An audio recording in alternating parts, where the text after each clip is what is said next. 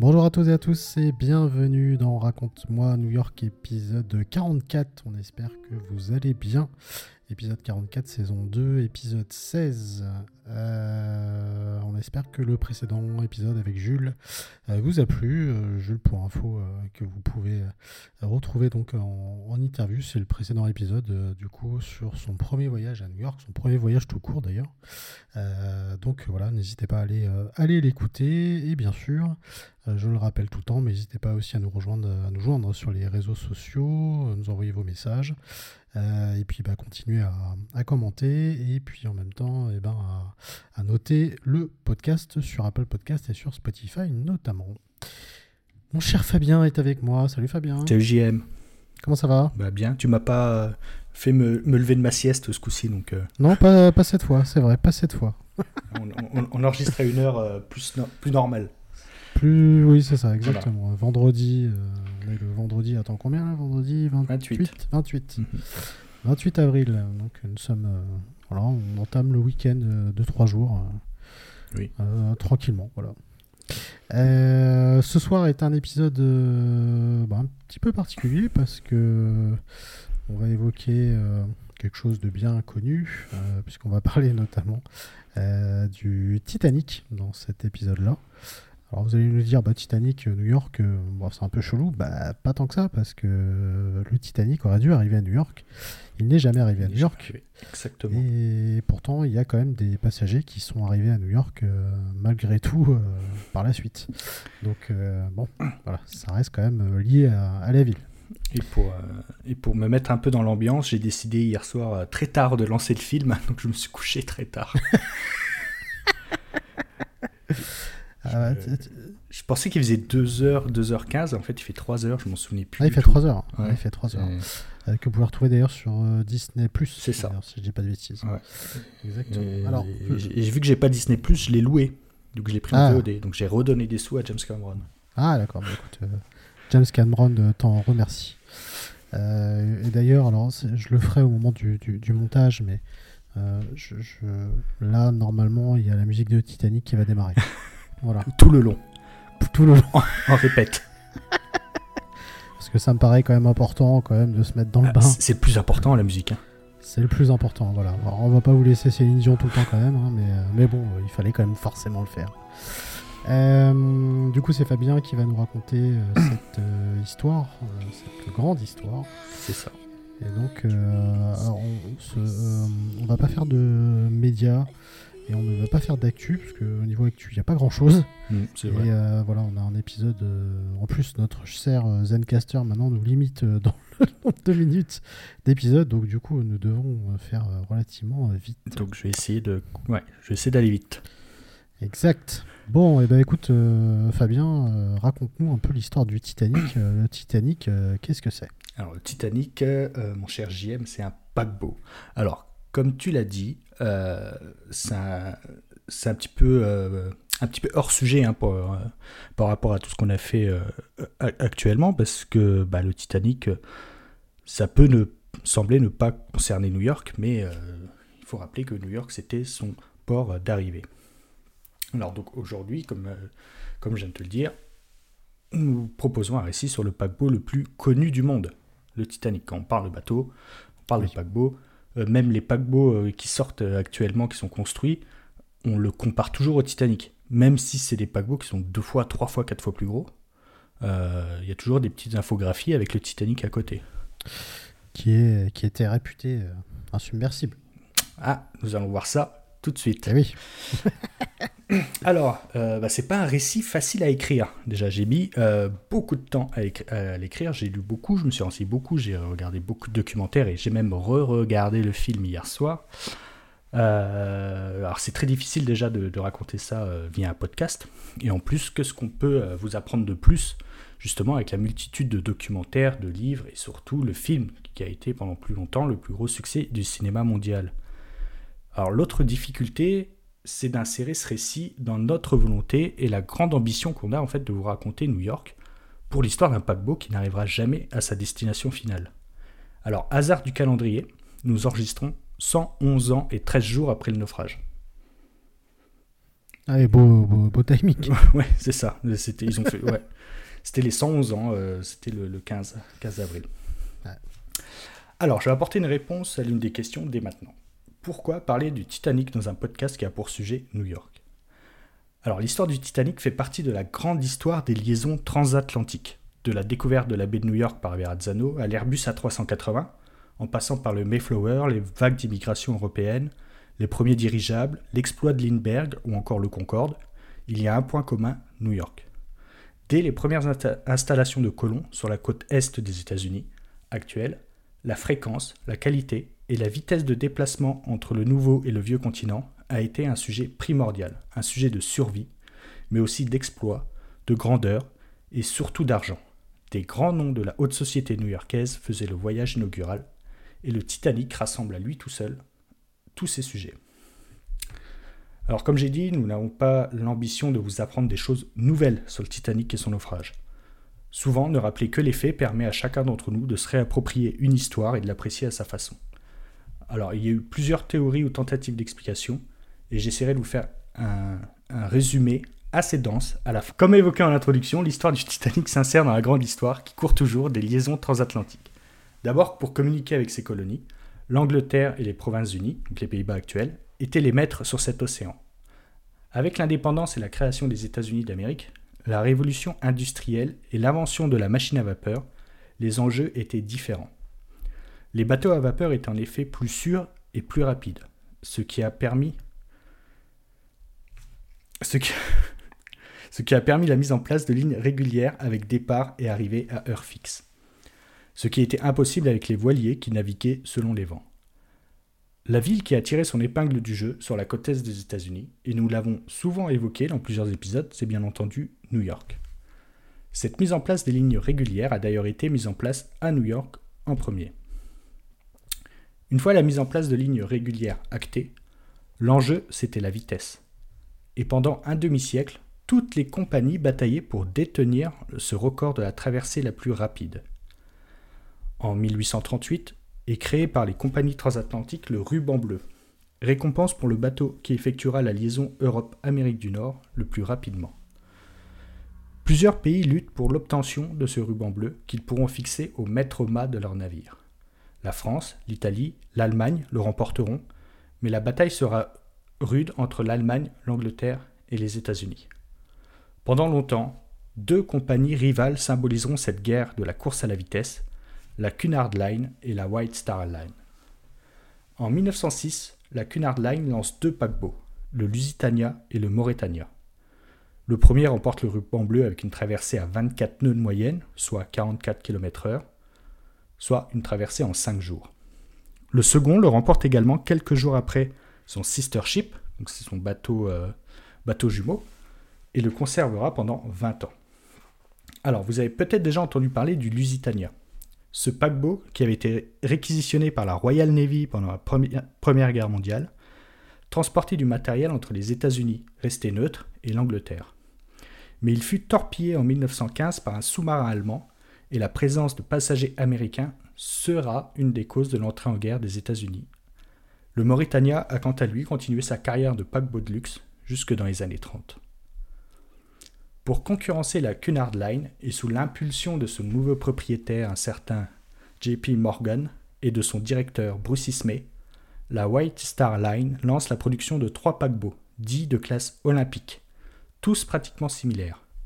L'Olympique, qui donnera donc son nom à la classe, le Gigantique, qui sera renommé Britannique, et le Titanic. La course au ruban bleu ayant fait rage pendant des dizaines d'années, la technologie permettant désormais une traversée en 5 jours, le but de la White Star Line n'était déjà plus de battre des records de vitesse, mais de créer des bateaux luxueux et confortables. Alors, les bateaux de la classe olympique commencent par la construction en quasi simultané de l'Olympique et du Titanic. Ils seront construits sur les chantiers, le chantier naval Harland Wolff à Belfast. Euh, ce chantier existe toujours. Vous pouvez toujours visiter euh, la, comment, la cale sèche euh, du Titanic. Et pour, pour la petite info, il y a des studios de cinéma maintenant à la place des, de ce chantier naval. Et c'est là qu'ils ont ah tourné la plupart des épisodes de Game of Thrones. Dont, alors, vous pouvez aller voir sur Google Maps, il y a, il y a encore la reconstitution sur Google Maps de Port-Réal, juste à côté. Ah ouais, ok, d'accord. C'est euh, mais c'est à 50 mètres du, du, bassin euh, de la cale sèche du Titanic. D'ailleurs, le studio s'appelle Titanic Studio. D'accord, oui. Donc à, Belfast, en Irlande du Nord. Et donc pour créer ces, euh, deux immenses cales sèches, on a dû réaménager l'entièreté du chantier naval donc pour accueillir ce qui sera les deux futurs plus gros paquebots du monde. Donc les architectes de Harland Wolff dessineront les plans sous la supervision de l'architecte en chef de la White, Star Line, Thomas Andrews. Alors les travaux commencent déjà par l'Olympique, dont la quille, c'est-à-dire le, fond du bateau, hein, un peu comme la première pierre, sera posée en décembre 1908. La quille du Titanic sera, elle, posée le 31 mars 1909. Alors, si vous voulez vous donner une idée du gigantisme, il y a des photos en ligne où, on voit euh, l'Olympique et le Titanic côte à côte, entourés par ce qui était à l'époque le plus gros échafaudage du monde. Donc déjà le Titanic était énorme, mais en fait il y avait, euh, il faut bien s'imaginer qu'il y avait deux paquebots. Ils construisaient deux paquebots quasiment identiques en même temps. Alors en chiffres, pour les chiffres du Titanic, euh, pour l'Olympique c'est quasiment la même chose juste un poil plus petit. Alors la longueur du, du Titanic est de 269 mètres, soit 30 mètres de plus que le Lusitania et le Mauretania, qui étaient à l'époque les plus gros paquebots. Il est large de 28 mètres et haut de 53 mètres. Sa vitesse peut atteindre les 23 nœuds, en dessous des précédents records de vitesse, pardon, et il peut accueillir 885 membres d'équipage et 2471 passagers. Il est également composé de 10 ponts, c'est-à-dire 10 niveaux, et ça, c'est du jamais vu jusque-là. C'est ça qui en fait le plus gros paquebot du monde, en fait la plus grande structure mobile jamais construite.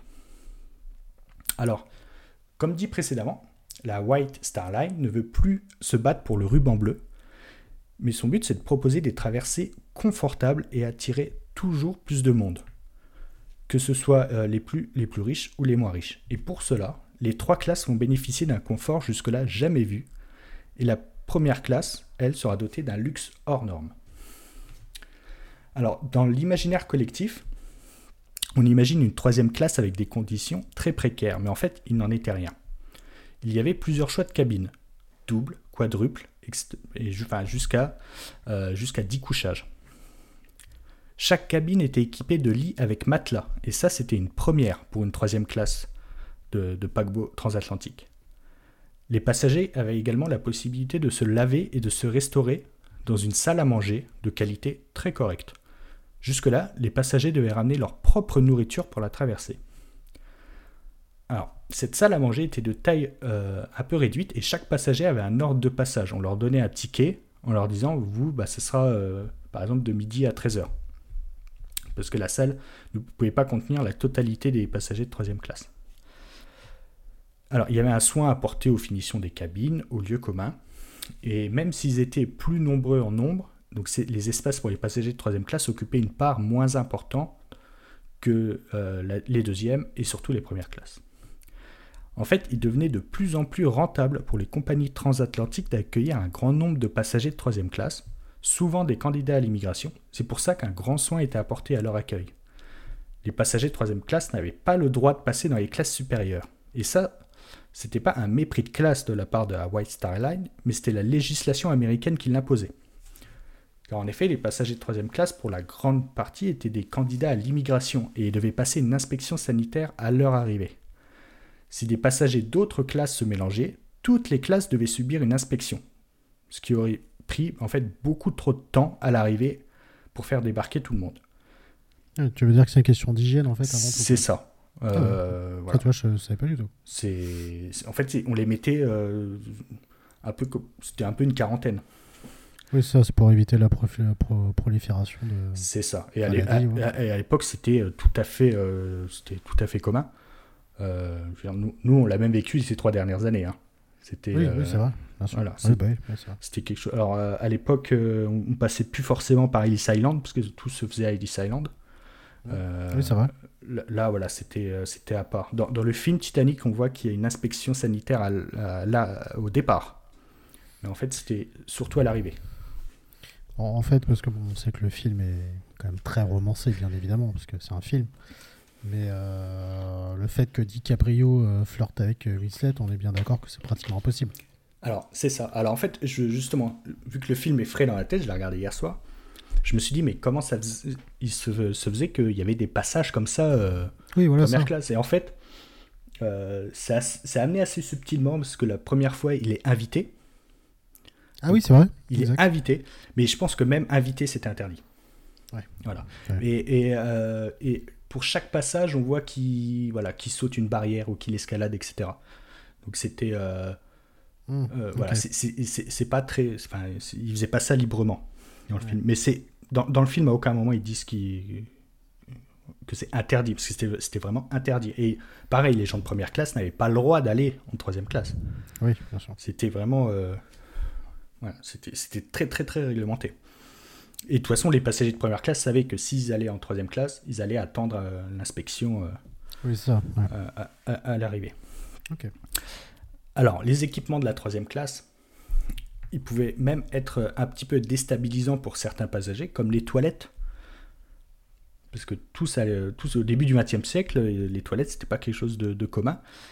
Et donc, la, la White Star Line a même euh, euh, comment installé des, membres d'équipage en troisième classe pour apprendre aux passagers à se servir des toilettes.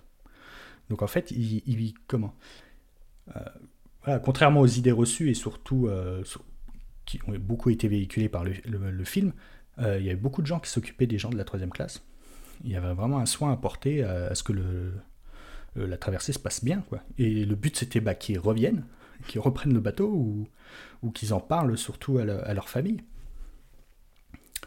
Et, euh, et donc, ils avaient eu un espace de promenade dédié, qu'on voit dans le film, qui était donc à la poupe du navire, donc à l'arrière. Alors pour les prix, la traversée allait en dollars actuels entre 460 et 1240 dollars. Donc c'était quand même... euh, c'était un petit budget. Alors, la deuxième classe était bien évidemment plus confortable que, que la troisième. À ce propos, la deuxième classe, c'est une invention assez récente. Ça date de 1890 à peu près. Euh, avant, il y avait, euh, on appelait même pas ça première classe, on appelait ça, euh, c'était la classe voyage et l'entre l'entrepont. Il n'y avait pas première, deuxième, troisième. Alors, les cabines de deuxième classe avaient des meubles, souvent de la moquette et un lavabo. Et c'était la même chose aussi dans les, dans les, dans les troisième classes. Il y avait également un lavabo, mais en fait, il n'y avait pas d'eau courante. Donc, en fait, il fallait appeler euh, un membre d'équipage qui venait remplir le lavabo.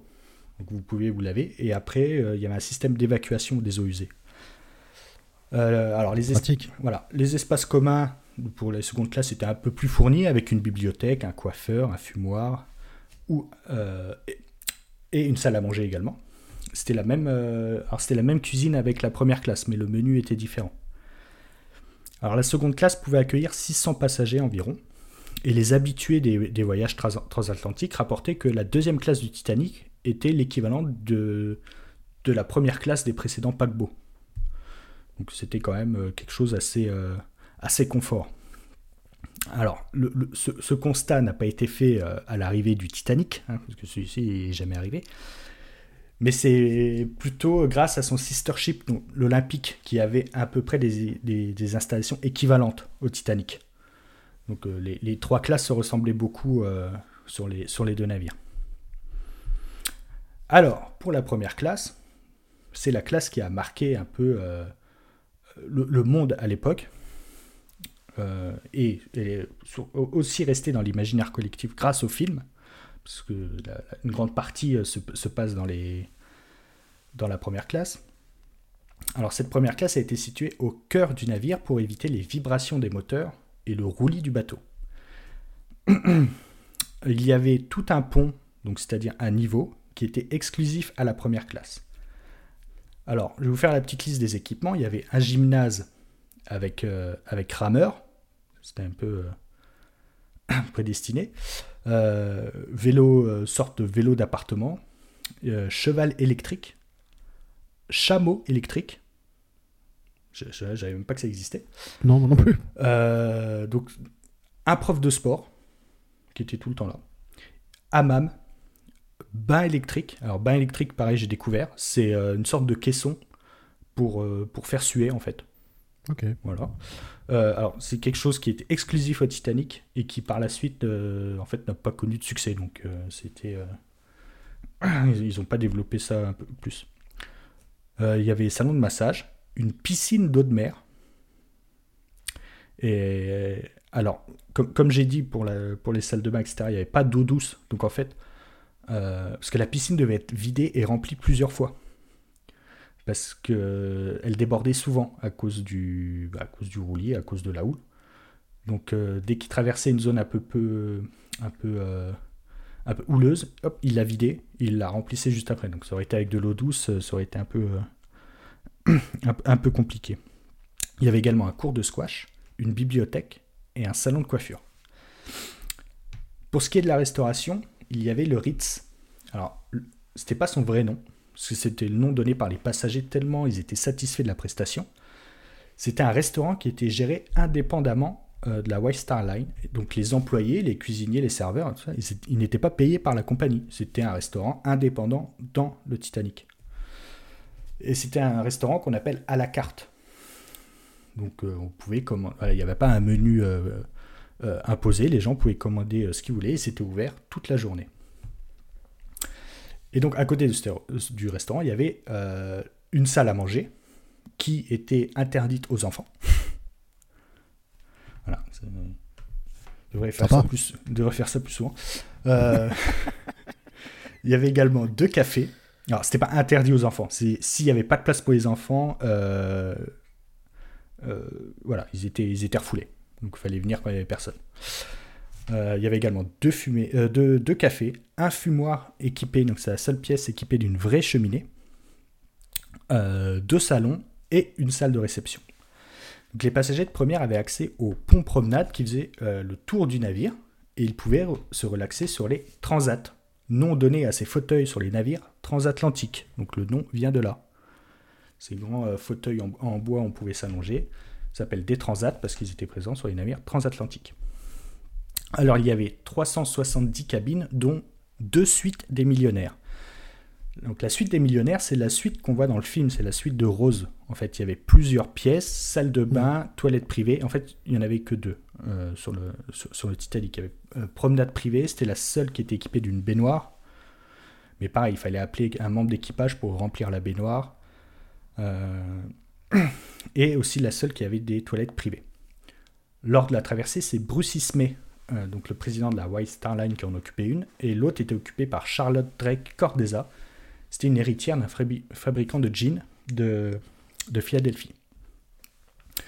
Alors, dans ces cabines, il y avait 11 styles différents. Donc, il y avait le style Louis XIV, le style Empire, le style Renaissance. Et c'était le summum du luxe. Mais il n'y avait pas de salle de bain individuelle et très peu de toilettes. Alors, ça peut sembler rustique pour nous en 2023, mais pour l'époque, comme j'ai dit, c'était vraiment le top du luxe, même s'il n'y avait pas de toilettes euh, individuelles. Alors, le prix était, euh, là j'ai trouvé en euros, ça allait de 4900 euros à 143 000 euros la traversée. Ah, quand même. Voilà. Ah, la suite des millionnaires, ça porte bien son nom. Oui, tu m'étonnes. Alors, la, euh, une des pièces maîtresses du navire, c'est euh, les grands escaliers. Parce qu'en fait, il y avait deux grands escaliers. Un à l'avant, à l'arrière. Le plus connu, c'est celui à l'avant du paquebot qui faisait, une, qui faisait une hauteur de 7 ponts. Donc en fait, il desservait tous les ponts sauf les salles des machines. Alors les seules photos et images qui restent le sont grâce au grand escalier de l'Olympique, mais celui du Titanic était quelque peu différent. Lors de la découverte de l'épave en 1985, aucune trace de l'escalier, seul un trou béant à la place. Et en fait, c'est grâce au tournage du film Titanic qu'on a pu émettre l'hypothèse la plus probante de ce qu'il était devenu. Parce que pour le film, une maquette taille réelle a été réalisée. Et lors du tournage de la scène finale, en fait, le grand escalier s'est détaché en un bloc et, euh, est parti en fait très très loin. Donc on, imagine que euh, voilà, lors, du naufrage, tout le grand escalier est sorti du bateau. Il s'est disloqué. Voilà, il est parti. Euh. voilà, donc le, je, je, parlais du, de ce qu'a apporté le film un peu, un peu plus tard. Alors, parmi les passagers du Titanic, il y avait certains grands noms de l'époque. Lors de l'épisode sur l'Empire State Building, j'avais évoqué la vie de John Jacob Astor, John Jacob Astor IV, propriétaire de l'hôtel Astoria, qui deviendra le Waldorf Astoria en 1897, puis détruit pour construire l'Empire State Building. Alors, n'ayant pas pris place dans un canot, euh, John Jacob Astor est mort lors du naufrage. C'était le cas également d'un autre nom d'une famille qui a marqué New York, Benjamin Guggenheim, qui, faisait le voyage avec sa maîtresse. Donc c'est un millionnaire qui a fait fortune dans le cuivre. Et lui, il était monté à bord euh, lors de l'escale française à Cherbourg. Euh, autre nom, Archibald, Archibald Butt, qui était conseiller militaire du président des États-Unis, William Taft. Et lui, il revenait de vacances en fait pour être en forme pour préparer les élections. Il était proche du président Taft, mais également de Theodore Roosevelt. À bord également Isidore Strauss, propriétaire du grand magasin Macy's à New York, donc célèbre pour la parade de, Thanksgiving. Alors, d'autres personnalités, je pense aussi à Maggie Brown, euh, qui était une millionnaire euh, qui avait fortune dans le. Euh, parce que son mari avait trouvé de l'or, il me semble, hein, dans l'Ouest américain. Ouais, c'est ça. Une grande millionnaire qui est jouée par Kathy Bates dans le film. Mm. Voilà. Exact. Grande actrice. donc, alors, de toutes ces personnalités, euh, mais également d'autres, hein, la plupart des hommes sont restés à bord lors du naufrage. Alors, soit pour mourir en gentleman, soit parce qu'ils n'ont pas pu euh, euh, embarquer sur un radeau. Mais la plupart des témoignages disent que c'est des, voilà, des gens qui ont refusé la place qu'on leur donnait et qui ont préféré mourir.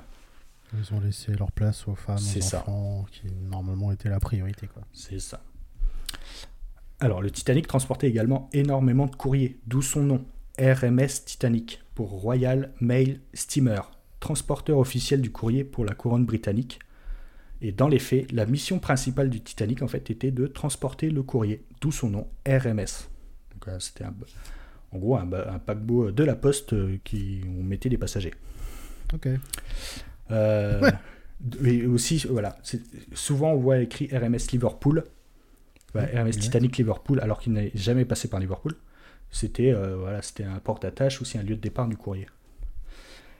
Alors, le naufrage. Je ne veux pas faire euh, heure par heure, minute par minute, tout le, tout le trajet. Vous trouverez des, choses beaucoup mieux faites sur, sur Internet. Et vous trouverez également des centaines d'hypothèses, des fois très farfelues, sur les raisons du naufrage de Titanic. Et il y a certaines théories du complot qui refont surface, surtout avec l'émergence des QAnon aux États-Unis. Mmh. Euh, j'en ai entendu beaucoup parler euh, quand il y avait le retour de JFK qui devait revenir, etc. Euh, comme, voilà, j'ai entendu une théorie assez folle là-dessus. Je ne vais pas m'étendre. Hein. Là, je vais essayer, en fait, là, je vais essayer de compiler toutes les informations qui sont été trouvées, vérifiées. voilà, c'est des, des, scientifiques, des historiens, etc. Alors, ce qui fait que le naufrage du Titanic suscite beaucoup de fantasmes aussi repose sur plusieurs points. C'est un voyage inaugural pour le plus gros paquebot du monde. La multitude des témoignages, parce que chaque rescapé en fait a donné sa version des faits.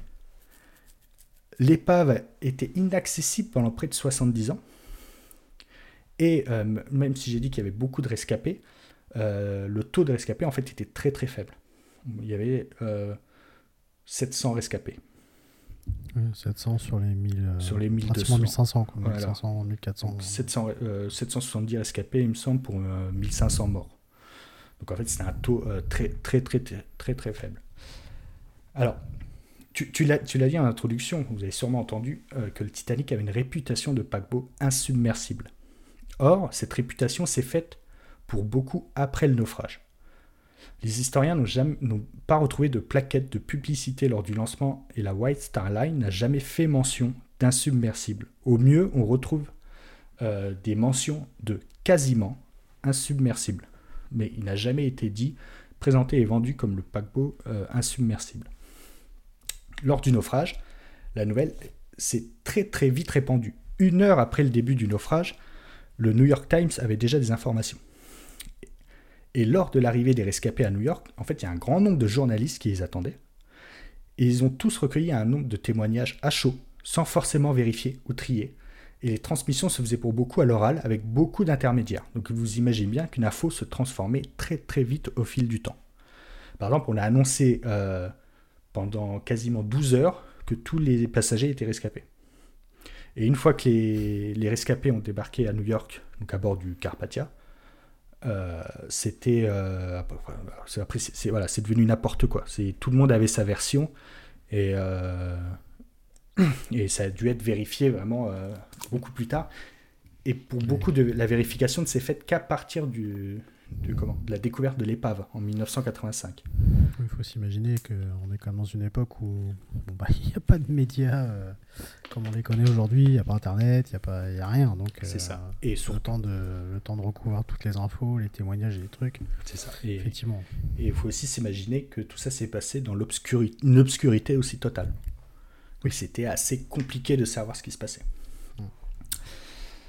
Alors, on se rend compte que le, naufrage et ses conséquences dramatiques, en fait, c'est le résultat d'un enchaînement de décisions, pas toujours des mauvaises, de beaucoup de malchance et d'événements imprévisibles.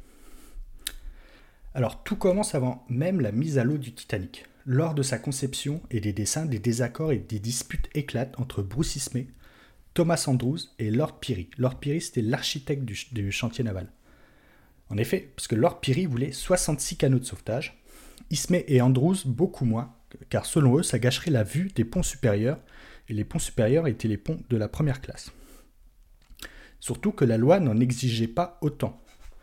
En fait, à l'époque, les canaux servaient surtout à faire passer les passagers du navire en détresse à un autre, et faire plusieurs allers-retours.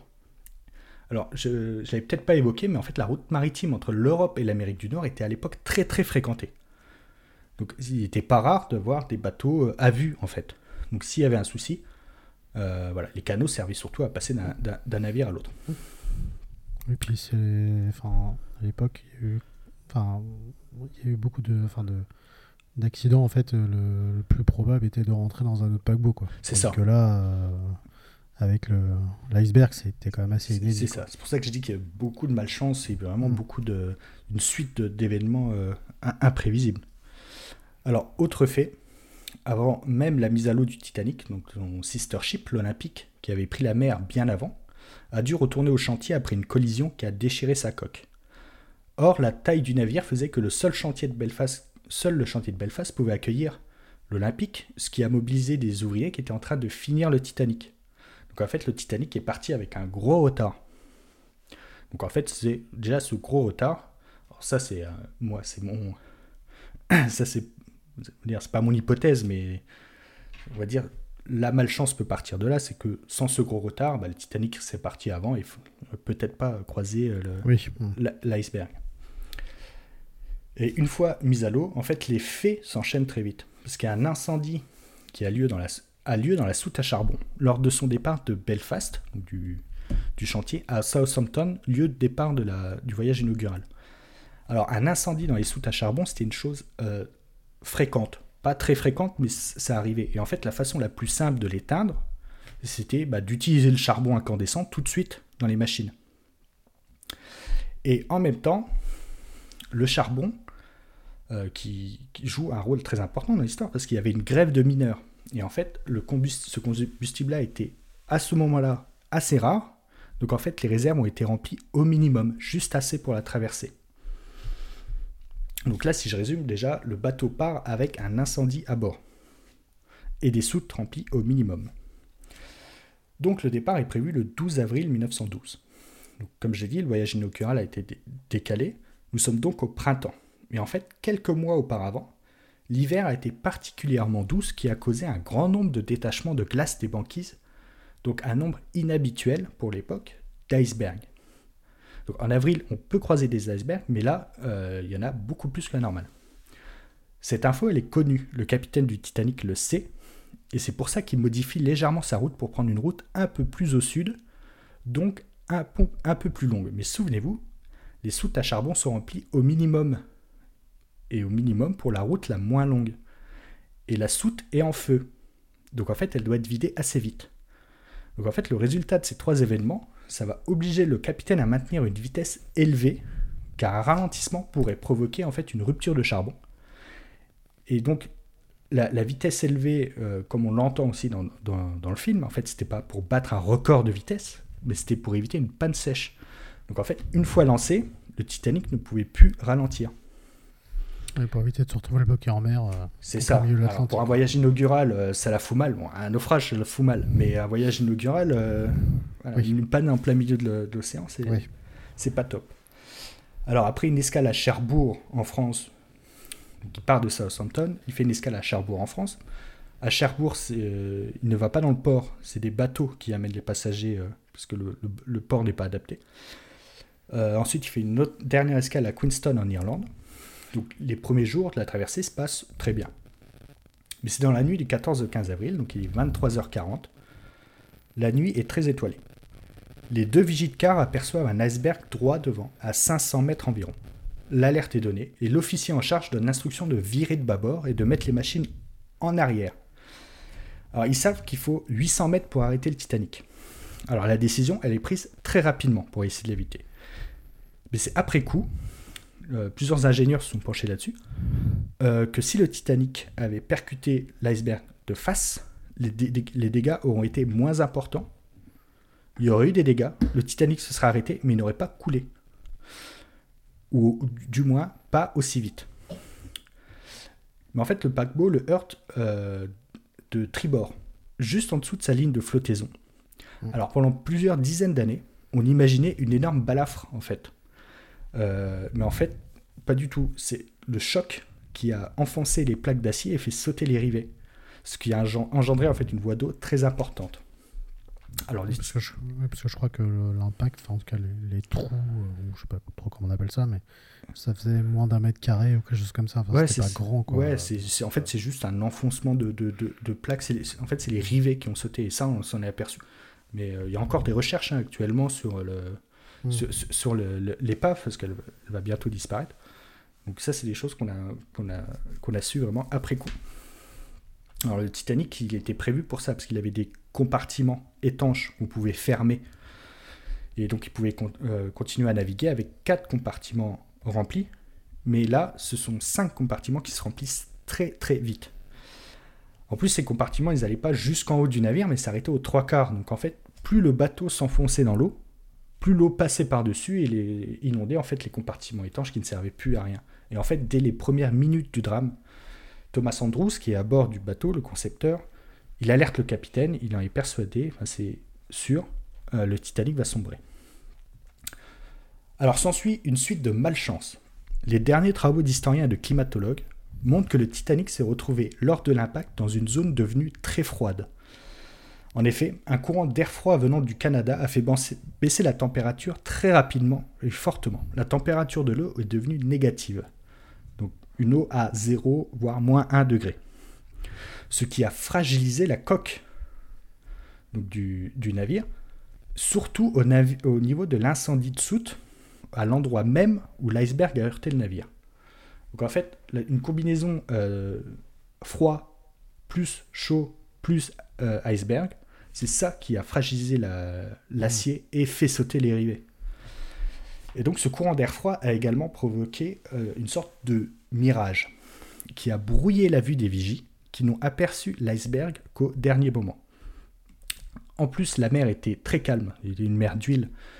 Donc en fait, d'habitude, ils se servaient. Alors déjà, ils n'avaient pas de jumelles, mais à l'époque, c'était assez commun en fait de des vigies sans jumelles parce qu'ils avaient l'habitude en fait. Ils avaient une très bonne vue, ils avaient l'habitude de surveiller, mais là, il n'y avait pas de vagues qui heurtaient l'iceberg. Et en plus, avec ce phénomène d'air très froid qui descend, Je ne sais pas si vous avez déjà vu des, mirages, hein, quand il fait très chaud, vous avez à l'horizon une sorte de flou.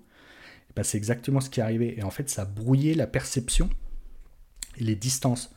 Donc en fait, ils n'ont aperçu, euh, ils auraient pu apercevoir euh, l'iceberg un euh, un petit peu plus avant. Mais avec ce, mirage, en fait, ils c'est comme s'il apparaissait au dernier moment. Et donc, cette sorte de. enfin, c'est pas une sorte, hein, c'est un, mirage qui a également faussé les distances entre le Titanic et le Californian. En fait, dès les premières minutes, le, capitaine du Titanic ordonne aux opérateurs radio d'envoyer un message CQD pour Come Quickly Danger. Et quelques minutes seulement après, il enverra un SOS. Donc c'est un, navire qui est un, peu plus... Euh, qui est assez, proche du, Titanic qui le reçoit. C'est le Carpathia, qui capte ce message et il mettra 4 heures à arriver. Le Californian, qui est beaucoup plus proche, mais lui, il est arrêté dans un banc de glace. Et le Californian, en fait, n'a pas reçu euh, ce, message parce que son opérateur radio est seul à bord et donc il est parti se coucher. et puis il y a des rumeurs qui disent que des gens l'auraient aperçu euh, enfin, à bord du Titanic, euh, au loin. voilà. Alors justement, en fait ça, pareil, c'est ça pourrait venir aussi du mirage. Parce qu'on sait que le, mirage peut refléter des, euh, des, choses qui sont derrière, en fait. C'est avec la courbure de la Terre. Et donc, on pense que. Euh, le, on pensait le Californien beaucoup plus près, mais en fait, il était beaucoup plus loin. Et donc, euh, donc, les gens sur le Titanic pouvaient le voir. Alors, une fois le, le, message radio envoyé, il y a des fusées qui ont été également envoyées. Mais les fusées, euh, alors euh, pas de chance, je ne sais pas si personne n'a vérifié tout ça, c'était des fusées blanches. Or, à l'époque, pour signaler un danger, il fallait des fusées euh, rouges. Donc on pensait à un feu d'artifice. voilà. Donc c'est... Et aussi, il y a un spot qui a été utilisé pour, pour envoyer des messages en morse. Parce que justement, on voyait une lumière clignoter. Mais pareil, c'est cette réflexion, en fait, euh, cette sorte de, mirage, euh, la densité de l'air qui faisait. En fait, vous pouvez le voir, des fois la nuit, ça fait euh, clignoter les étoiles. Oui, ça Donc on pouvait penser que c'était le Carpathia qui envoyait des messages. Donc le Titanic lui répondait. Mais en fait, c'était sûrement peut-être qu'une étoile. Donc en fait, je, parle souvent, je sais pas si vous avez vu, comment ça s'appelle, le jour d'après, où il y a le courant d'air froid mm. qui arrive. Et ben, c'est un peu ça qui est arrivé sur le Titanic. Alors c'est quelque chose d'assez fréquent. Et donc en fait, c'est un, toute une, en fait, la, densité de l'air qui change et qui, euh, qui, euh, qui modifie en fait toutes les perceptions extérieures. Ça, c'est des, recherches qui ont été débutées assez récemment. Donc c'est quelque chose qui a été découvert assez récemment. Euh, alors, on sait aussi, la question c'est la question des cadeaux de sauvetage. En fait, pourquoi les premiers sont partis à vide? Bah, Presque à vide. Alors en fait, l'évacuation a été quelque peu chaotique. Parce qu'en fait, si l'équipage a compris très vite que le navire allait sombrer, les passagers, pas du tout. En fait, les ordres d'évacuation étaient très flous. Euh, les passagers de première classe, par exemple, voulaient attendre au chaud. Et surtout, personne ne croyait à un naufrage. Euh, l'ordre d'embarquer les premiers passagers se fait 45 minutes après la collision.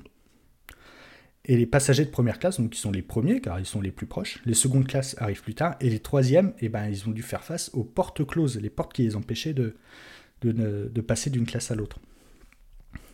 En plus, il y avait des gros problèmes de signalisation dans le Titanic. Euh, certains se sont perdus. Certains ne parlaient même pas anglais pour traduire les quelques panneaux et sont arrivés après le départ de tous les canaux où l'eau était déjà quasiment, euh, avait déjà envahi euh, avait déjà envahi la proue.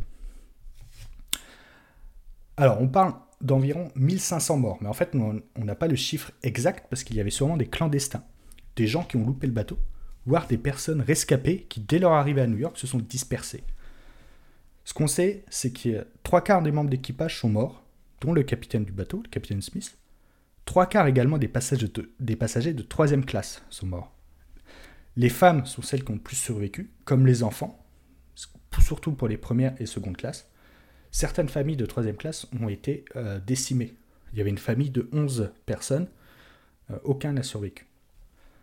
Alors, on oublie aussi souvent que le Titanic est un drame absolu. Et ça, c'est ce que rappelle le docteur Ballard, qui fait partie de l'expédition qui a retrouvé l'épave en 1985.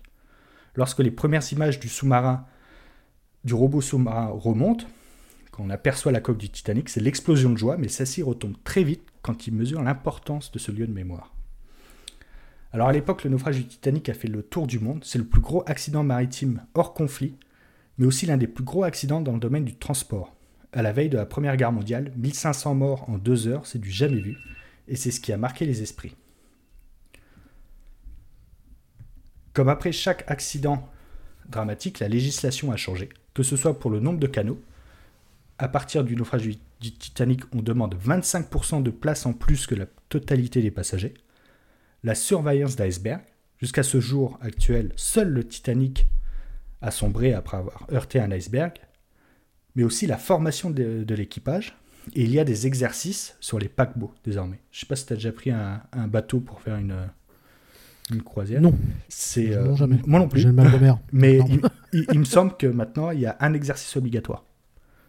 Ah bah c'est oui c'est fort possible. Et tout ça et en fait tout ça c'est euh, c'est bah, c'est c'est à cause du Titanic, en fait. C'est toute cette législation-là a changé. Et en fait, on s'est aperçu que le personnel, le personnel n'était pas assez formé pour organiser une, euh, une, bonne évacuation. C'est toujours un peu comme ça. Il faut attendre qu'il y ait des drames pour que. Bah, c'est ça. Pour que les choses puissent changer. C'est ça. Alors, dans plusieurs pays, des monuments sont érigés à la mémoire des victimes, comme à New York. Il y a un monument sur South Street. Je sais pas si tu l'as vu. Euh, oui, exact. Cette sorte de petit phare.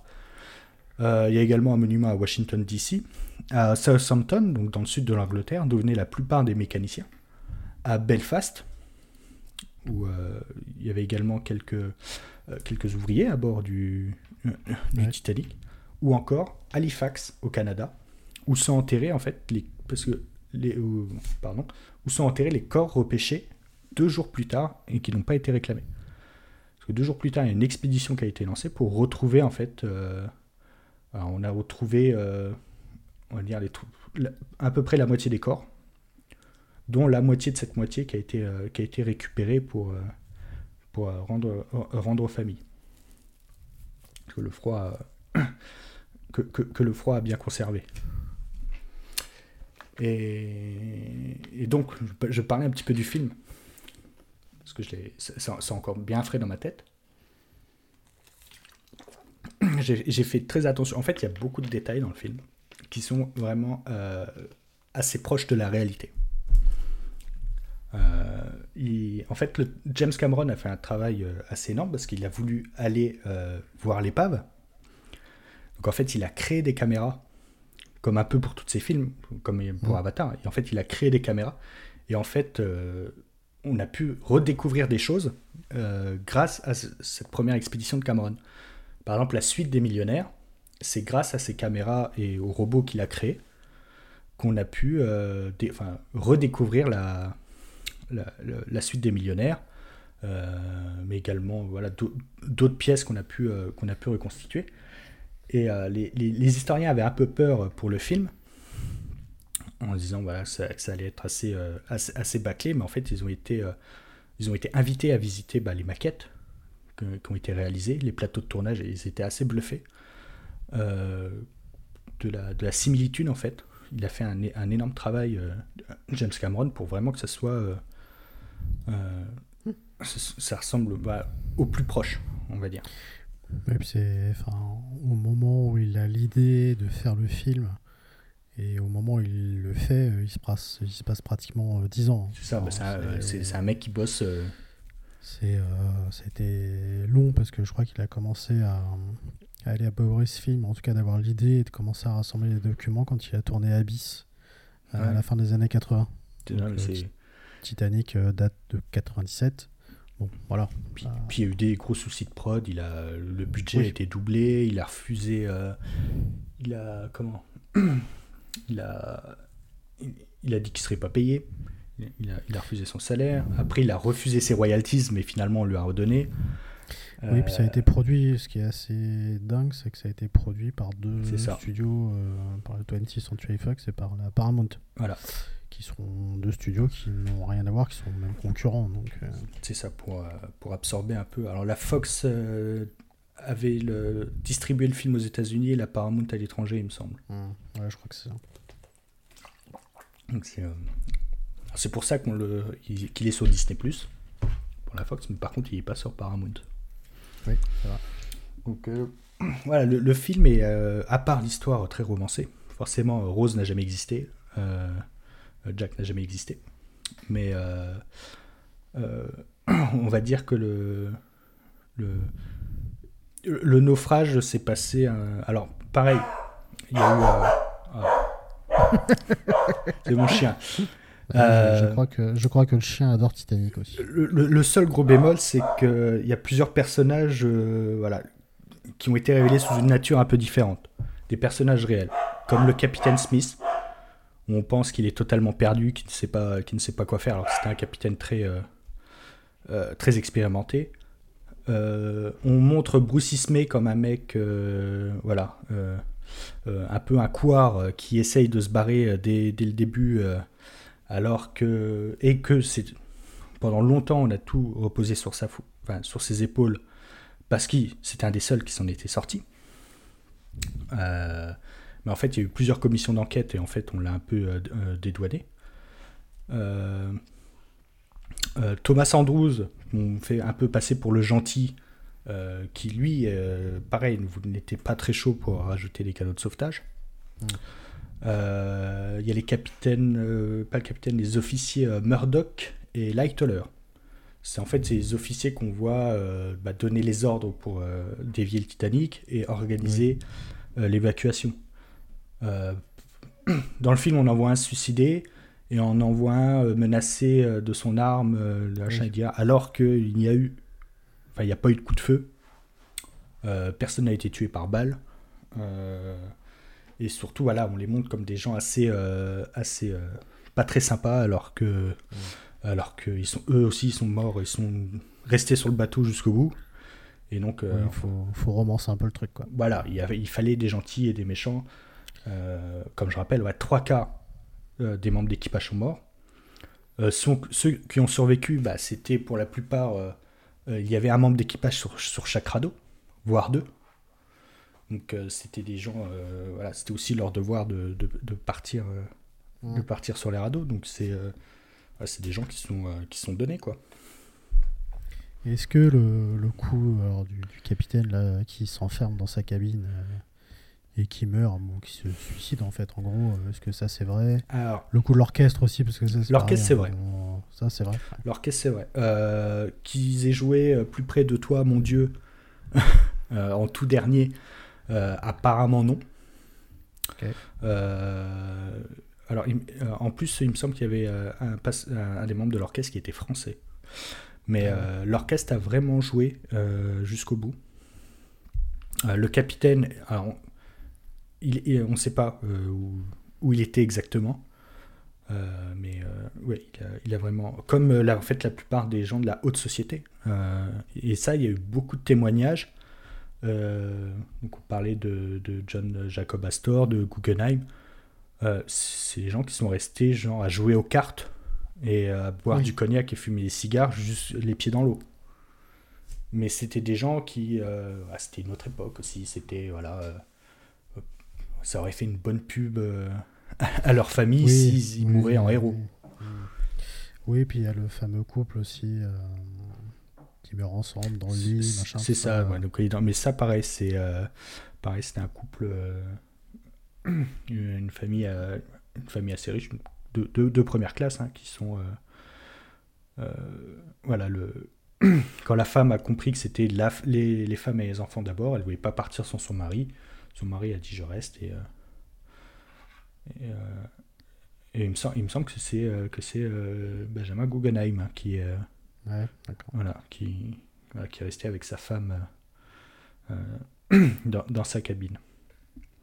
Donc ouais voilà il y a dans le film seule l'histoire on va dire de Rose et de, de, de Jack a été très romancée il fallait une histoire, hein, il fallait quelque chose un peu euh, Oui, normal. scénarisé, mais euh, voilà, tous les petits, euh, les petits détails, les personnages ont vraiment existé. et c'est passé quasiment, quasiment comme ça. Et ensuite, Cameron, plus tard, a réalisé un documentaire pour National Geographic. Donc, il, est re- il a refait des caméras. Et, voilà, il a investi, il a produit pour justement refinancer des recherches de- de- de- d'avoir des meilleures images et aussi, aussi de remonter euh, certains, euh, euh, certains artefacts. Ouais. Même si voilà, les gens sont partagés en fait entre laisser les objets sur place, tels quels, euh, parce qu'il y a aussi la question de, de- de la dégradation. hein. Il y a beaucoup de.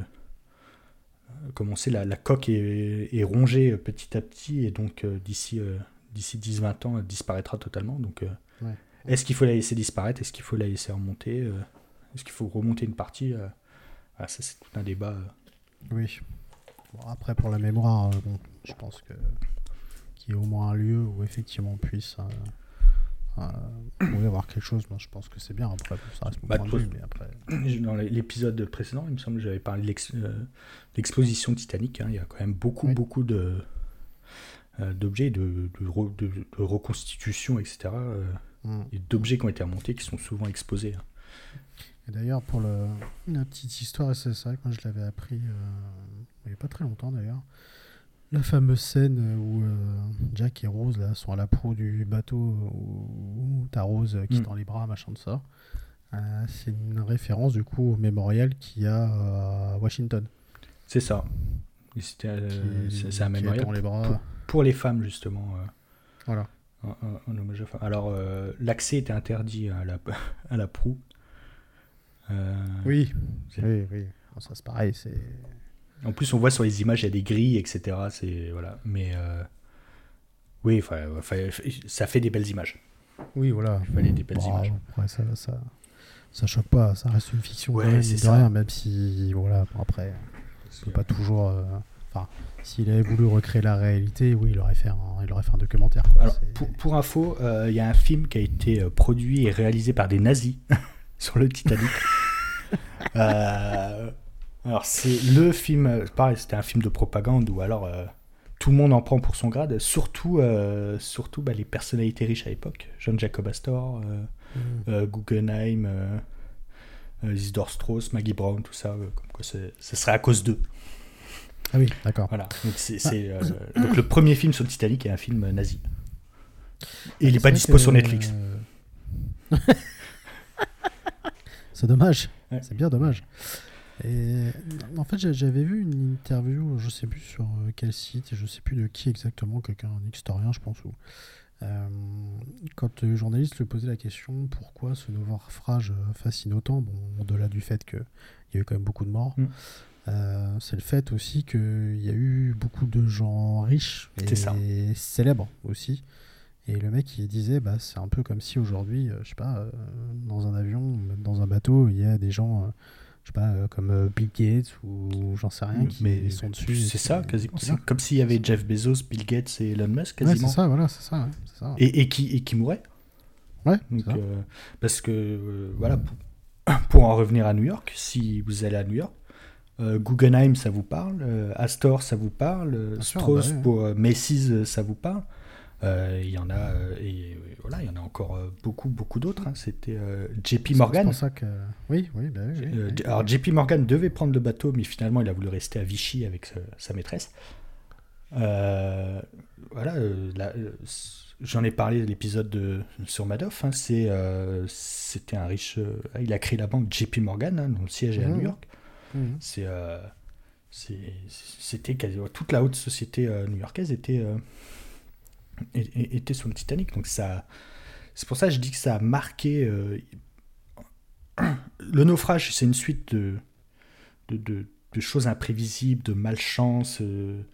L'iceberg qui tape l'endroit exact, quasiment exactement là où la coque est fragilisée par l'incendie, etc. Il y a beaucoup de concours de circonstances. C'est ça. Alors c'est pour ça aussi qu'il y a eu beaucoup de théories du complot. Oui. Mais pourquoi ça a marqué? Bah, c'est... Et puis, comme j'ai dit, avant la... on est à la veille de la Première Guerre mondiale. Oui, et puis c'était un accident en temps de paix, quoi. C'était C'est pas- ça. Il n'y avait pas de, pas de guerre, pas de. Le, le, euh, le Lusitania euh, est torpillé. Alors, et le, j'ai oublié d'en parler. Le, le troisième bateau de la classe, olym- la classe olympique, donc le Britannique, qui est également un- le sister ship du Titanic, lui sera, euh, sera coulé euh, au large de la Grèce pendant la guerre. Ouais. Voilà. Et pourtant, euh, ils- donc l'Olympique et le Britannique avaient, euh, avaient eu des modifications justement après le, le naufrage du Titanic. On avait remonté les caissons étanches, euh, il y avait eu plus de canaux, etc. Ah, Mais le Britannique, en plus, c'était un navire hôpital. Donc, En fait, il y avait beaucoup de blessés, euh, beaucoup de personnel euh, soignant sur le, qui a été. Voilà, il était, alors, on ne sait pas s'il a été torpillé ou si c'était un accident, trop encore. Mais, euh, mais voilà, c'est en temps de guerre. Et euh, au tout début de la Seconde Guerre mondiale, il y a un, un navire euh, qui, qui a été, pareil, torpillé. il y a eu 4000 morts. On en parle un peu moins. On Oui, en bien parle sûr. Même beaucoup moins.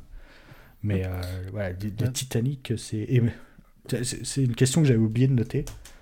Euh, c'est quoi ton plus vieux souvenir du Titanic? C'est- quoi l'image que tu avais quand tu étais plus petit du Titanic? Bah écoute, euh, je sais pas honnêtement, moi j'en avais entendu parler, mais bon après moi je sais que le film avait, euh, Ouais. euh, oh, honnêtement, je sais pas. Parce que moi, je dis ça, c'est enfin, quand j'étais petit, pour moi le Titanic, c'était des... je l'associe à des fantômes. Ah parce qu'on le voit dans Ghostbusters. Dans Ah, le 2, d'accord, quand oui. c'est le navire fantôme qui arrive. Oui, d'accord. Et, Ok. et pour, et il me semble que j'avais vu aussi un épisode, je sais pas si c'était Mystère ou un truc comme ça, où, euh, où- où avec des, des fakes Ah. vidéos où on avait vu des fantômes au hublot du Titanic. Ah oui, oui, la fameuse émission qui, faisait, qui a fait flipper toute une génération. Ouais, ouais.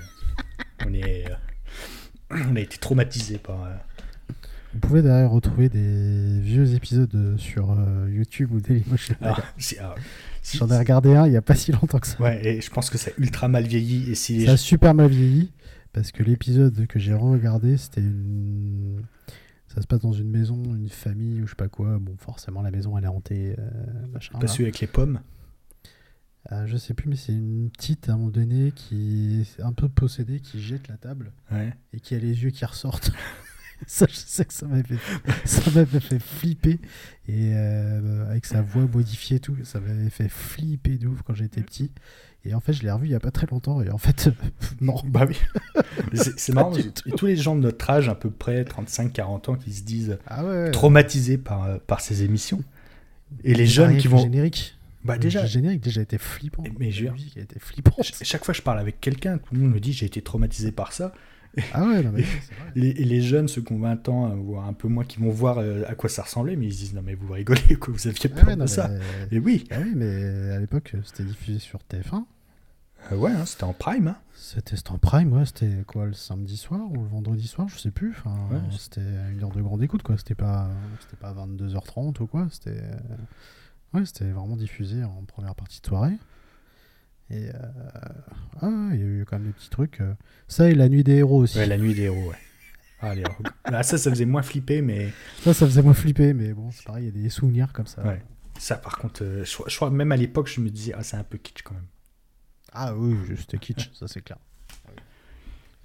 Non, non, mais c'est vrai que. euh, bah, en tout cas, c'est c'est vrai que c'est quelque chose qui a. Alors, évidemment, le, le film en 97 a été incroyable. Moi, je sais que j'avais été le voir au cinéma.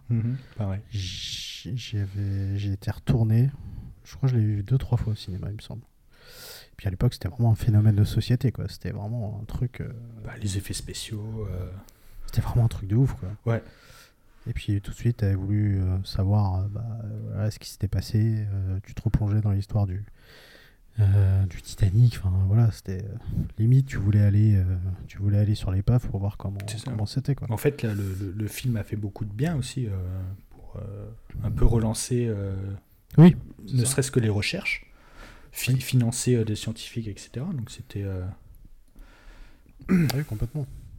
c'est plutôt que du bon. Et euh, bah, après, la seule catastrophe qu'il y a eu, enfin en tout cas pas en temps de guerre et C'est le un navire, enfin c'était un ferry euh, euh, aux Philippines. Ouais, et, a- une- et un au Sénégal également. Qui est... ouais. Celui-là, je crois qu'il a fait euh, 4000 morts, quelque chose comme ça. C'est ça. Enfin, donc euh, bon, c'est- mais c'est vrai que celui du Titanic, évidemment, le ça reste euh, ça reste quelque chose d'assez. Bah, de, C'est incroyable. euh, de nuit, euh, dans le froid, euh, c'était. Voilà. C'était. euh, alors, euh, comme j'ai dit, c'était euh, une eau négative. Alors, une eau négative, c'est. tu restes 15 minutes. Oui, Voilà. C'est. oui, oui, oui. Même en nageant. euh, alors, il y a eu. Alors, quand les canaux sont revenus, il y a eu seulement 6 personnes qui ont été repêchées vivantes. Ouais. et euh, dont la moitié sont mortes après dans les canaux. Donc euh, il n'y a eu que trois survivants de l'eau, dont un, un- on va dire un, un- militaire très bien entraîné, enfin, pour Mhm. l'époque. Donc euh, voilà, c'était euh, quasiment impossible de survivre dans l'eau. Ouais, puis bon, euh, dans le film, c'est pareil, ça reste un film, donc. euh, Mais bon, euh, le petit Jack et la Rose, normalement, euh, ils restent pas autant de temps que ça. euh. Bah Jack, euh, il, il- voilà. Jack, Jack, quoi. Ouais. C'est vrai que bah, Rose, techniquement, n'est pas dans l'eau.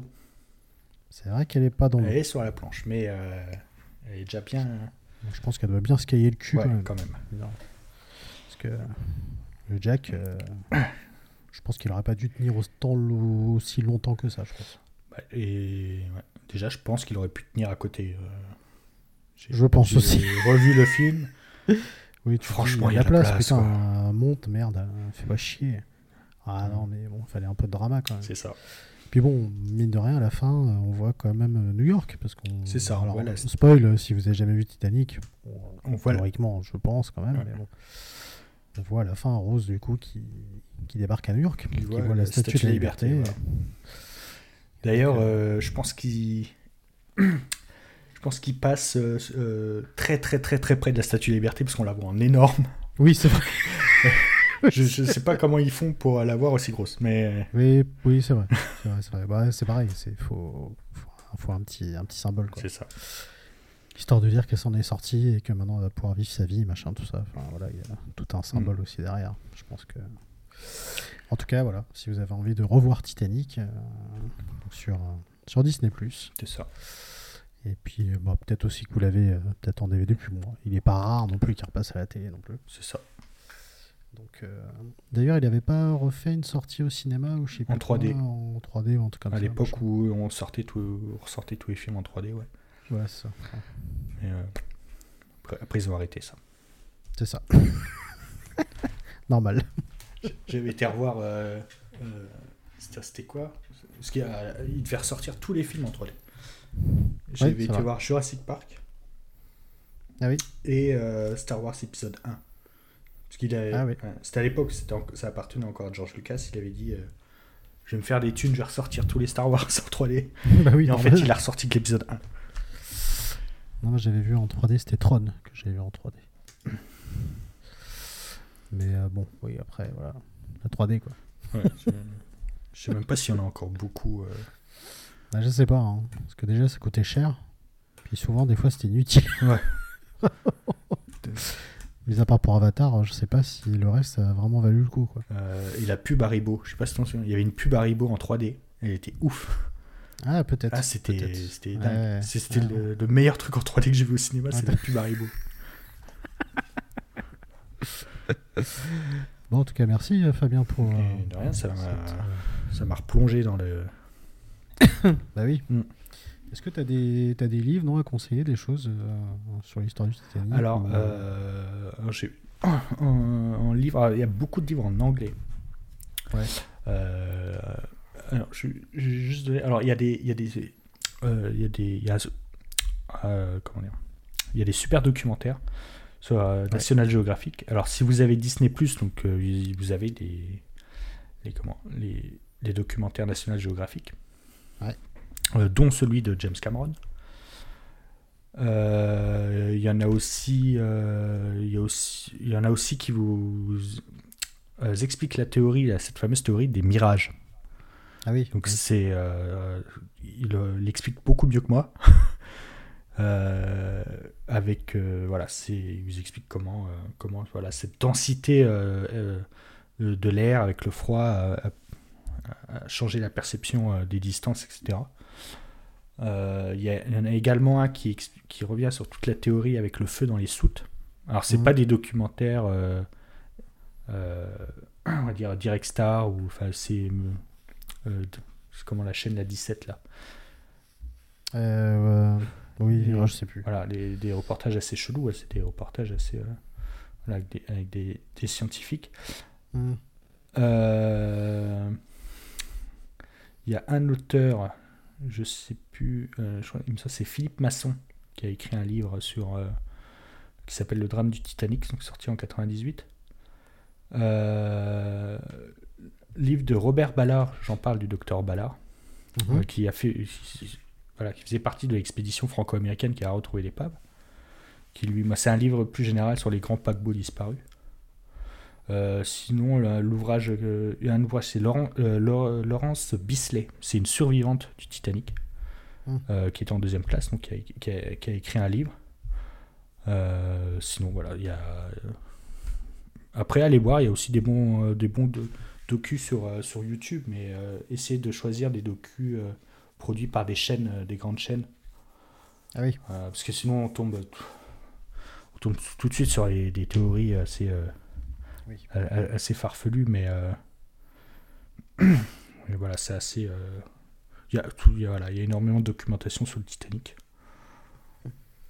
Et puis après, oui, bah, au niveau mémorial, oui, bon, vous en avez aux États-Unis, mais vous l'avez également, vous en avez un à Cherbourg aussi, Aussi. qui est une, euh, J'ai oublié. c'est un, un monument en granit, je crois, avec une plaque dessus. C'est une Française d'ailleurs qui l'avait inauguré euh, et qui faisait partie du, qui était rescapé du, du naufrage. Il y a eu pas mal de Français euh, sur euh, Rescapé. Euh, pareil. euh, il y a aussi des podcasts sur euh, Radio France. Il y a énormément de pod- podcasts, dont un témoignage d'un Français. Ah oui. Euh, donc c'était enregistré à l'époque sur France Culture dans les années 60. Euh, Ouais. Donc voilà, c'est un témoignage oral, c'est assez fou quoi. Donc Ouais, énormément de podcasts, que ce soit des podcasts France Inter, euh, France Culture. euh, Hmm. euh, voilà, j'en ai, ai écouté beaucoup, beaucoup, beaucoup. En tout cas, ça reste toujours une histoire euh, passionnante, euh, malgré, le, malgré le contexte quand même. Ça. Mais ça reste euh, fascinant. Et puis de se dire que cette épave va bientôt plus exister, qu'il en restera euh, bah, rien, parce que bah, la mer forcément, et puis le temps euh, fait son œuvre. Mais, euh, mais euh, ouais, puis quand vous voyez le, l'endroit exact où le Titanic a sombré, vous vous rendez compte que mine de rien, il restait pas tant de temps que ça avant New York en fait. Il, il était assez proche des côtes canadiennes. hein. Donc, euh, Bah ouais, donc euh, aurait pu, c'est euh, vrai que. Ouais. Donc euh, bon, voilà. ouais. En tout cas, merci beaucoup, Fabien, Mais pour de rien. euh, ce beau récit. Et encore une fois, si vous voulez regarder euh, Titanic, euh, voir DiCaprio, qui d'ailleurs après ce film, ça a été. alors, ça- c'était déjà un très bon acteur, hein, parce qu'il avait déjà tourné dans des, Ah, c'est- des ouais. excellents films. Mais ouais, il a explosé. Mais ça a explosé, ça a explosé sa carrière. hein. Kate Winslet également. Enfin, c'est DiCaprio après, ça a été quand même assez, assez dingue. Et d'ailleurs, il y a une, pas si longtemps, j'avais vu une interview de de Canet qui expliquait au moment où il tourne euh, le film La plage Ouais. avec euh, Virginie Ledoyen et, euh, et DiCaprio, DiCaprio. dedans. Et c'est tout de suite après Titanic. Ouais. Et du coup, le truc de dingue, c'est qu'il arrive, il explique qu'il arrive sur le, sur le tournage. Ils avaient déjà commencé depuis un moment et DiCaprio est arrivé après. Et puis tout de suite, quand il est arrivé sur le, sur le, sur le lieu de tournage, ça a été. Ouais, c'était à teinte. Il y avait 5 cigares Ah, du c'était- corps, des, des Ah oui, c'était conseillers. ouais, c'était l'événement quoi. C'était euh, euh, assez ouf. Il y a aussi l'acteur qui joue le capitaine Smith qui est assez connu. Oui, exact. Oui. Euh, parce qu'il a, il a pas réussi à sauver le Titanic, mais il a sauvé le Gondor après euh, à, la tête, à la tête des cavaliers du Rohan. C'est vrai, exact. vrai. Donc euh, il n'a pas sauvé Ah, le Titanic, mais il a sauvé la Terre du Milieu. C'est c'est déjà pas mal. voilà. Et euh, moi, c'est marrant parce que ce mec-là, moi, me, me fait aussi penser au, au Captain Igloo. Alors, euh, Ca- Cameron a expliqué qu'il a choisi cet acteur euh, pour sa ressemblance physique. Parce que si vous regardez les photos, il sort, c'est Oui, quasiment c'est de vrai. nouveau, mais il l'a pris, lui et également John- l'acteur qui joue John Jacob Astor, pareil, il a pris un acteur. Ouais. Ah ouais. il a plus pris des gens qui. c'est- Parce que c'est c'est anecdotique hein, dans, le, dans, dans le film, mais. euh, euh, il, a, il a essayé de prendre des, des gens euh, qui leur ressemblaient physiquement. Et euh, le capitaine, c'est assez ouf. Et d'ailleurs, et d'ailleurs, ce qui est marrant, c'est que le, le- le mec du coup qui joue Astor dans le film Titanic, il, il jouait dans les dans les feux de l'amour. Ouais, c'est ça. C'est lui qui joue, euh, c'est lui qui joue Victor. dans- C'est ça. Donc euh, ça va vous dire quelque chose. ouais. Donc, euh, Bah oui, forcément. Mais il lui ressemblait. Euh, et c'est vrai qu'effectivement, quand tu regardes les, les photos, c'est vrai que c'est, c'est vrai que c'est assez fou. Mm. Et le, euh, bah, le, le capitaine, pareil. C'est vrai que euh, il a bien choisi ses D'ailleurs, acteurs. peut-être que le capitaine Igloo, ils ont pris l'image du capitaine du Titanic. hein. Bah, c'est possible. Ouais. Attends, je vais faire une. Attends, attends, ça me. Captain Igloo Titanic? Attends. Attends, c'est Captain, hein, Igloo. Attends, Captain Igloo, logo. Voyons voir. Mais c'est vrai que c'est ouf. Euh, pourquoi le capitaine du Titanic ressemble au capitaine Igloo? Le Titanic est captain Igloo tu vois, on n'est pas le seul à se poser la question. Alors, c'est marrant parce que le Captain Igloo, c'est une marque de poisson jolie hein, sur Wikipédia, euh, fabriquée par la société belge Igloo. Voilà. Mais euh... non, bah écoute, il n'y a pas l'air d'y avoir en tout cas une une euh, non une quelconque euh, référence. Ouais, Mais- je suis sur le site euh, anglais parce que Captain Igloo s'appelle Captain Birdseye. Ah. alors c'est en Angleterre ou aux États-Unis? En, en Angleterre. Donc Donc euh, voilà. Bon, Ouais, bah, écoutez, non. en tout cas, si vous avez des nouvelles en tout cas sur le Captain Igloo, euh, écrivez-nous. ouais. bah, écrivez-nous. Exactement. Euh, bon, bah, en tout cas, merci beaucoup euh, Fabien pour Bah, allez. ce, Ce coup- cet ce- épisode. ce coup-ci, on arrête. Ce coup-ci, on arrête, mais en tout cas, c'était évidemment euh, très passionnant. Euh, N'hésitez pas à noter et à commenter, à partager également cet épisode s'il vous a plu. Continuez à nous envoyer vos messages. Merci encore une fois de nous être euh, fidèles. Euh, on n'a pas encore le thème du prochain épisode, mais ça ne saurait tarder. Euh, On travaille dessus euh, incessamment sous peu. Euh, voilà. Donc euh, merci beaucoup et puis bah écoutez, on vous dit à une prochaine fois pour un nouvel épisode de Raconte-moi New York. Ciao. Salut. Ciao.